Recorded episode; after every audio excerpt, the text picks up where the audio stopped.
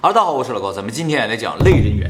类人猿就是一种长得特别像我们的猿猴啊，但是类人猿究竟有多类人？是吧？咱今天讲这个问题啊。一说到类人猿，我们通常就会想到猩猩，其实差不多啊。现在地球上存在类人猿总共有五大类，分别是长臂猿、红猩猩、大猩猩、黑猩猩和我们。在生物学分类，我们属于类人猿啊。而这里边的长臂猿呢，是属于猿这个分类的，离我们比较远。哦。大猩猩、黑猩猩、红猩猩更靠近我们。也确实，这些猩猩长得也更像我们，它们也更聪明一些啊。那么离我们最近的这三种猩猩，哪一个离我们更近呢？其实顺序是这样：离我们最近的是黑猩猩，其次是大猩猩，离我们比较远的是红猩猩。不是红猩猩最聪明吗？这跟聪明不聪明没有关系。怎么判断这个远近？其实通过 DNA 对比的，就是 DNA 越相似，就说明这两个物种就更近一些了。那么现在通过 DNA 对比啊，得出这样一个结果啊，就是地球上和我们人类关系最近的就是黑猩猩。按照进化论呢，我们和黑猩猩会有一个共同的祖先，这个祖先已经不存在了，它是什么也不知道。要知道它是什么，这个进化论就成立了。现在说它不知道，怀疑有一个祖先啊，这个祖先和大猩猩是近亲，而他们两个之间呢，又会有一个共同的祖先，是什么不知道，和红猩猩是近亲，就是分叉了好几次。那么这个大猩猩的祖先和红猩猩的共同祖先呢，和长臂猿有一个共同的。所以，按照进化论，人类的分裂是这样：就是原先有这么种古猿，这个古猿分裂成长臂猿和某一种猩猩，而这个猩猩又分裂成红猩猩和另一种黑乎乎的猩猩，而这个黑乎猩猩又分裂成大猩猩和一种很像人的猩猩，而这个很像人的猩猩又分裂成人和黑猩猩。那么看到这个关系图，大家会不会觉得有点奇怪？我来告诉大家哪里奇怪啊？奇怪就奇怪在，在这个世界和我们关系最近的是黑猩猩嘛？也就是说，从黑猩猩来看的话，我们是它的亲戚，而大猩猩不是。换句话说，从大猩猩来看的话，我们和黑猩猩是一种东西。虽然我们觉得所有猩猩是一种东西，其实，在生物学的分类上，我们和黑猩猩同叫人族。它叫人族啊，它是人族的一个分支。人族分为两个，一个叫人属，一个叫黑猩猩属。这俩合起就是人族。其实黑猩猩不是猩猩，是人。就又把人家排挤出去了。对，有点对，因为它和我们长得不一样，它和猩猩长得一样。那么，其实，在现代用这个 DNA 对比之前啊，就已经知道黑猩猩可能离我们更近，而离大猩猩更远。嗯，为什么？就是因为黑猩猩有一些生活习性，还有社会结构和人类更相似，和大猩猩不太像。比如说，在类人猿里面啊，只有我们和黑猩猩是吃肉的，剩下所有的类人猿都不吃肉。其实不光类人猿啊，所有灵长类里边，只有我们和黑猩猩吃肉。灵长类总共二百多种，就两种吃肉的，我们和黑猩猩。我们在地表最强生物里介绍过大猩猩啊，说它这个牙不是用来咬肉的，而是用来咬核桃的。大猩猩是标准的素食主义者。哎，那期影片下面有些观众留言说啊，他们好像看过影片，说大猩猩有吃猴子，其实那不是大猩猩，那是黑猩猩。黑猩猩吃肉主要吃的就是猴子，特别是一种叫做红油猴的猴子。它能抓住吗？感觉跑得好快。哎，黑猩猩抓红油猴啊，是群体捕猎，就是有战术的，把他们圈在一个地方抓的。这个群体捕猎也是人类和黑猩猩独有的，其他类人猿没有这个特点。所以集体捕猎和肉食性是我们和黑猩人类似的。就是说，黑猩猩它也不是一直就吃肉，它也是杂食性的，也吃果子。但当没有果子的时候，他们就抓那猴子吃。还有呢，就是黑猩猩和人类的社会结构有点类似。那么说到类人猿的社会结构，我们就把所有类人猿的社会结构都给大家介绍一下，大家可能就能看出来啊，类人猿的这个社会结构是在一点向我们靠拢的。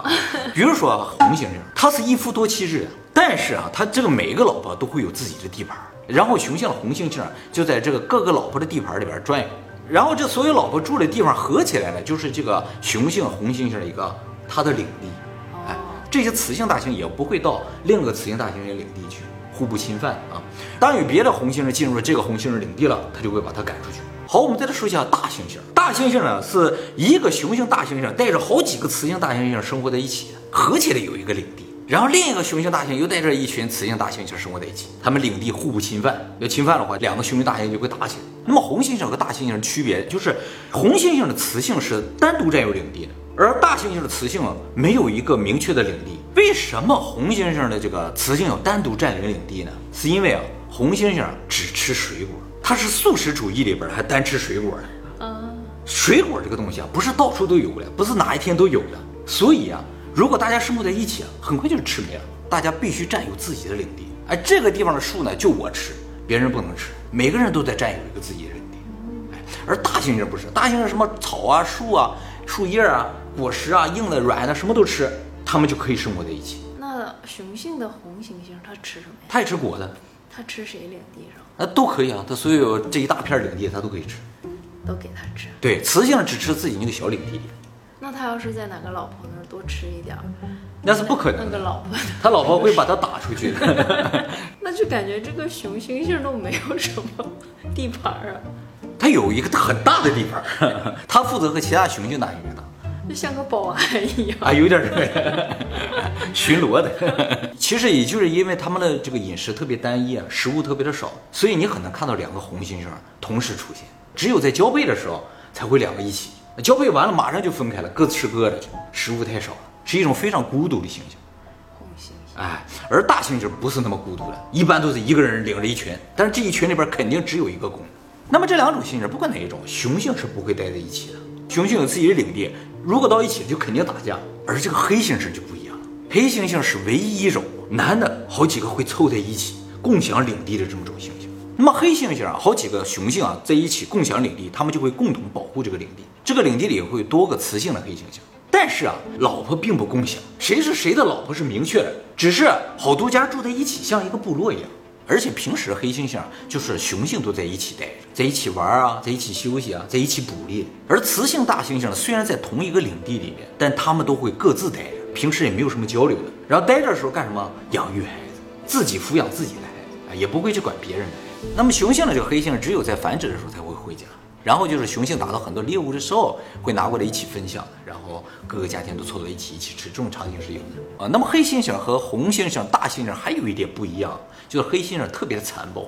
大家可能不知道，黑猩猩是类人猿里边几乎最残暴的一种动物，它们的领地之间经常会发生激烈的冲突，就是双方打群架。那么大猩猩也好，红猩猩也好，它们领地虽然很明确，但打架不多的，打架也都是一对一的。黑猩猩是群殴。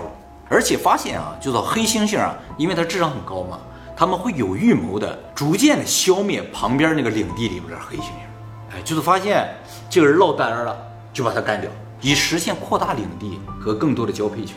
当然，除这种有预谋的，就是逐个消灭对方之外啊，他们还会发生大规模的冲突，就像人类的战争一样。输了一方呢，雄性黑猩会全部被杀掉，而雌性黑猩呢会融入新的大家庭。那么说到这，大家可能也感觉出来，黑猩猩这个社会结构其实和我们社会结构是有点像的，特别像我们祖先那种社会结构。我们的祖先呢，就是以部落为单位的，然后一个部落里边会有多个家庭，那么部落里的所有男性会凑在一起出去打猎，把食物带回来之后，所有人分享。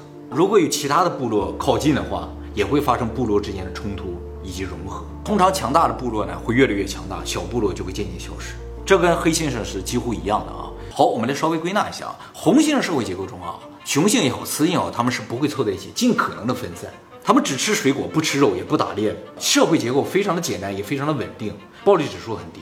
其次呢是大猩猩，一个雄性的大猩猩虽然会和多个雌性的大猩猩在一起，但是雄性是不会凑在一起他。们也不吃肉，也不打猎，社会结构呢也相对来说比较稳定，暴力指数呢也不高。暴力指数什么意思？就物种内部进行争斗的一种可能性。再其次呢，就是黑猩猩了啊。黑猩猩通常是多个男性和多个女性生活在一起，他们吃肉会打猎，而且呢，他们这个集体中是有阶级的，暴力指数非常高。那我们人类不吃肉，是不是就没有战争？哎，有一点这个感觉是吧？一会儿我给你总结一下啊。其实黑猩猩里边还有一种叫倭黑猩猩，我们以前介绍过，就是非常聪明的一种黑猩猩啊。这个倭黑猩猩虽然也是黑猩猩，但是它生活那个地方由于果子特别的多，所以呢，它的男性不怎么凑在一起的，有点像大猩猩一样，就一个家庭里边可能就一个，最多有两个男性那种感觉。然后呢，他们也不吃肉，因为果子多，所以他们也就不暴力。而最后呢，我们来看一下人类啊，最初的智人，也就是我们的祖先，他们的社会结构几乎就是一个放大版的黑猩猩，吃肉会集团捕猎，很多男人和很多女人会生活在一起，存在明显的阶级。而且呢，我们人类以前是发生过世界大战好几次，所以这个暴力指数是非常非常高的。整体来说，感觉上就是什么，素食的类人猿就不太残暴，吃水果的就更不残暴了，吃肉的就会残暴一些。还有就是什么，男人凑在一起就会比较暴力。哎，男人只要不凑在一起，男人和男人之间都是敌视的话，就不太会暴力。敌视反倒哎，反倒不暴力，就是你没有朋友，你就不暴力；你有一伙朋友，就会变得很暴力。哎，男人有这个特点，对，就是好多男人一旦凑成一个组织了，再喝点酒，哎，那就特别暴力。可能是因为面子吧，对不对？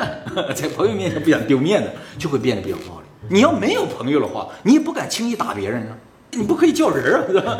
你没法打别人，别人一下把你打倒了怎么办啊？所以大家都互相可能就比一比肌肉就完事儿了，但是一旦凑一伙人了，比肌肉就没有用了，哎，就是比数量，结果数量就越来越多，最后造成世界大战。那么接下来我们就来说说我们和黑猩猩和其他类人猿究竟有什么不一样？长得不一样就不用说了，这个深层结构的不一样啊。第一个，人类的女性啊，她不孤独的。所有的类人猿，女性之间都是相互没有交流的，各自在家带着自己的孩子，也不会去操心别人的事儿。而人类女性会凑在一起，像原始部落，男人出去打猎的时候，所有女性就会一起去摘果子，一起抚养孩子，一起抚养老人的。这个在黑猩猩也好，在类人猿里是看不到的。当然，在黑猩猩部落当中，压根就不存在老人。我们以前在死的影片里提到过，自然界里为了防止爷爷辈儿和孙子辈儿遇上，一般生完孩子就是父母那辈儿就已经渐渐开始要死了，到寿命的界限。所以在所有类人猿里面是不存在爷爷奶奶孙子这样的概念，爷爷奶奶孙子只存在在人类社会当中。当然，我再强调是在自然界里面，现在有人类抚养的一些动物，像动物园里面有可能出现祖孙好几代在一起的啊，但自然界里是不会出现这种情况，所以才说动物的母亲是真正的无私的。他们没有得到回报的机会，孩子没有养他的机会，他生完了基本上寿命就到。那么还有一点，人类和黑猩不一样的就是男性啊，人类男性的家庭责任感更强一点。人类男性不仅会出去捕猎，而且呢会照顾家人、照顾孩子，而雄性的黑猩猩是完全不会照顾自己的孩子，他们只有在交配的时候才会去找雌性的黑猩猩，而孩子呢完全是由雌性的黑猩猩一个人照顾，这就造成了什么？其实猩猩一辈子生不了几个孩子。目前已知最多的就是在动物园里边，人类照管的这种情况最多啊，黑猩猩生过九个孩子，而人类一辈子能生多少孩子？我们在人类极限的影片有提到过，一个俄国女性生了六十九个孩子，当然这个比较极限了。我们说个不极限的，达尔文老婆生了十个孩子，我的奶奶生了八个孩子，所以人类生十个生八个不是什么特别困难的问题，但是猩猩呢就不能，因为他要照顾自己孩子，必须把第一个孩子抚养成人了，他才能生第二个。人类没有这个问题，人类就尽管生，然后剩下男的会帮助照顾，还有爷爷奶奶帮助照顾。猩猩没有爷爷奶奶，人类这个家庭结构决定了它更适合抚养孩子，所以可以快速的生。其实啊，人类和猩猩生育的年龄是差不多的，猩猩从十三岁生到四十几岁，而人类大概从十八岁能生到五十几岁，这个范围没差多少。但是人类可以不停生，不停生，不停生，而猩猩要每隔五年才能生一次，这个差呢就差在男性上面。那么黑猩猩为什么男性不去照顾孩子呢？这就符合动物的本性啊。雄性呢是要把自己的基因呢更多的传播出去，所以他和一个雌性交配完了之后，要立刻去找下一个雌性去交配，以便于让自己产生更多的子孙嘛。所以他就没有时间去照顾孩子。可日本的老婆都自己照顾孩子呀，三个，但也照顾过来。为什么？因为人类啊是有社会抚养结构的，哎，就是说你虽然可能照顾不了，你有幼儿园啊，人猩猩是没有。必须这个妈妈一天到晚陪着这个孩子。那么，由于人类有这样一个非常良好的养育孩子的家庭结构，或者叫社会结构的话，就造成人口可以爆发式增长。黑猩猩呢就不能爆发式增长。人类这种父母共同养孩子这种现象叫做协同繁殖。现在有些生物学家怀疑，就是说，正是由于这种协同繁殖的存在，才让人类的大脑得到了飞速的进化。大脑其实是一个非常消耗能源的这么一个器官，所以普通动物脑子相对来说是比较小的。够用就行，能够处理生存的基本功能就可以了。脑子太大的话会消耗太多，就没有体力去逃跑了嘛，也没有体力去捕食了。而人类由于在繁殖这个生命最重要的环节上节省了大部分的体力，因为有社会结构去共同抚养孩子嘛，也就允许了我们有一个更大的大脑来完成一些非生存必要的功能。其实，在自然界中，雄性也好，男性育儿的情况呢非常的罕见，但是自然界中也确实存在啊，除了人类以外。男性参与育儿的这样的动物，企鹅，哎，没错，大部分鸟类是这样。呃，鸟类呢是会夫妻合作来育儿的。就比如说你说的企鹅啊，我们对小企鹅的印象就是它会站在大企鹅的脚上嘛，来御寒什么的。这个大企鹅就是雄性的，而且根本上大部分鸟类是一夫一妻制，所以呢，他们一定会一起养育孩子。那么鸟类里边并不存在法律，他们为什么会一夫一妻呢？他们难道就不想把自己的基因传播的更广吗？现在认为主要原因啊，是因为鸟类啊，它们育儿太困难。鸟类是下蛋，但是它和其他卵生动物有点不一样，它需要孵蛋。你像海龟也好，鳄鱼也好，下完蛋它自己就孵化了，而鸟类必须把自己的温度敷在这个蛋上，让这个蛋才能孵化。这就造成，如果只有雌鸟的话，它就要一直在蛋上待着，没有办法吃东西了，那它就饿死。怎么办呢？就需要一个雄鸟，在它孵蛋的时候替它去找食物回来，大家吃。还有就是啊，小鸟就算孵化出来了，它也不能飞啊。雌鸟如果单独出去捕食，它就有可能受到攻击，所以必须有一个鸟在家里保护这些小鸟。所有的这些情况就造成了鸟类啊不适合一夫多妻或者是走婚，只适合一夫一妻。也确实，自然界里面育儿越困难的物种，一夫一妻的情况就会越明显。当然，我刚才也说了，大部分鸟类是一夫一妻，也有不是的。比如很著名的就是鸳鸯，鸳鸯是一个千年的骗局啊。我又想起上演的那个三只鸳鸯，三只鸳鸯是吧？鸳鸯它不是一夫一妻的，哦，几夫几妻？走婚的，哎，就是想有多个老婆有多个老婆。都把它绣在枕头上，目的究竟是什么呢？好，我们说远了，我们再回到猩猩的身上啊。我们人类和黑猩猩啊，其实在智力上和情感上还有很大的区别。黑猩猩的这个分类能力是比较弱的，就是把混在一起的一些东西啊，按照某种特点进行分类。黑猩猩不太会分类，人类特别擅长整理和分类。还有呢，就是黑猩猩几乎没有同理心，它不会站在别人的角度去思考，也没有同情心。不过呢，黑猩猩是有些能力和我们非常接近的，比如说啊，他们有逻辑推理能力，他们完全理解因果关系，这个在自然界里几乎是最顶尖，仅次于我们人类。那他理解因果轮回吗？轮不轮回可能不知道，但因果他知道，就是说这个结果是这个原因造成的，我下次就造成这个原因就会产生这个结果，他是理解。还有呢，就是黑猩猩会进行数字处理，他理解数字，他们是有一定计算能力的，这个要比其他动物厉害很多。不过这两个能力啊，计算能力是后天培养的，而逻辑推理能力是他先天就会的。最后说一个黑猩猩在智力上比我们人类厉害的地方，智力啊，就是它的瞬间记忆力。日本有一只叫做阿尤姆的黑猩猩，今年的二十一岁，两千年出生的。这个黑猩猩刚出生的时候处于假死状态，后来被人救过来了。那么京都大学呢一直在对这个黑猩猩进行实验和研究，发现他们怎么实验？就是先告诉这个黑猩猩数字的概念，他就学会了，一到九他都理解，然后在屏幕上显示一到九九个数字，显示一秒钟之后，立刻把所有数字变成白色的小方块，看上去没有区别。这个阿幽默就看了一眼之后，就可以从一到九给他点开。哇，好厉害啊！我还没看全呢。而且发现啊，他其实不用怎么看，就拿余光扫一眼就可以了，很轻松，太轻松了。超短时间的记忆，只需要零点二一秒，五分之一秒就能记住，这可能就是极限，不会错，永远不会错。就他这样吗？所有都这样？所有都这样。哎，不仅一到九，后来发现一到十九也没有问题。我我点都点不了这么快，是不是？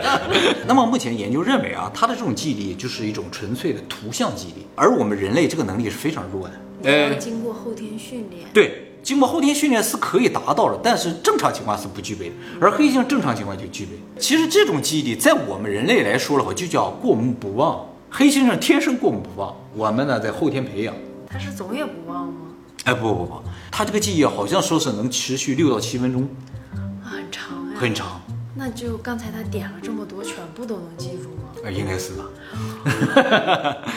考试前稍微看一眼就可以了。因为他把这些都当成图像记在脑子里，而这个图像不消失，我才永远记着。那么为什么这个能力黑猩猩这么强，我们比较弱呢？目前认为啊是这样的，就是因为我们有语言系统，我们会说话了之后呢。我们对于外界的一些事物啊，都开始以逻辑的方式进行记忆。就是说，我们看到屏幕上这些数字啊，我们会去尝试寻找它的规律，会去寻找它深层次的一种联系，而不是单纯记住这个数字在屏幕的什么位置，不是这样去记的，而在寻找，哎，它们能组成个什么图形啊，能画成什么样子，不断这样去思考。而黑猩猩不会这样思考，所以它就是你出来什么，我就当成一个图像信息就记住了。我们人类在学会语言之前，就是一岁半以前，其实和黑猩猩是差不多的。现在发现，特别小的小孩的图像记忆力是很好的啊。虽然不知道他达到黑猩猩这个水平，但是他们把所有的东西都当成图像记下来。这也就造成为什么人会说话了之后啊，说话之前的记忆几乎就没有，因为我们已不再那样去记忆这个世界。他的这种记忆方式更像是摄像机、录像机。而我们呢，为了记忆更多的信息呢，就要把它按照逻辑的方式来记忆的话，更省空间，有点像压缩技术一样。也就是说，实质上我们获得了一个超能力的同时，就是逻辑分析能力或者语言能力的同时，就丧失了一个超能力。不过，有些人现在还保留着超能力，是吧？哎，所以根本上就是说，如果你把人类看成类人猿的一种的话啊，那么人类无非就是一种非常特殊的黑猩猩，我们的破坏性更强啊，我们甚至开始破坏地球嘛。黑猩猩没有这种现象，他们只是内部争斗啊，我们人类内部争斗连地球都给破坏了，是吧？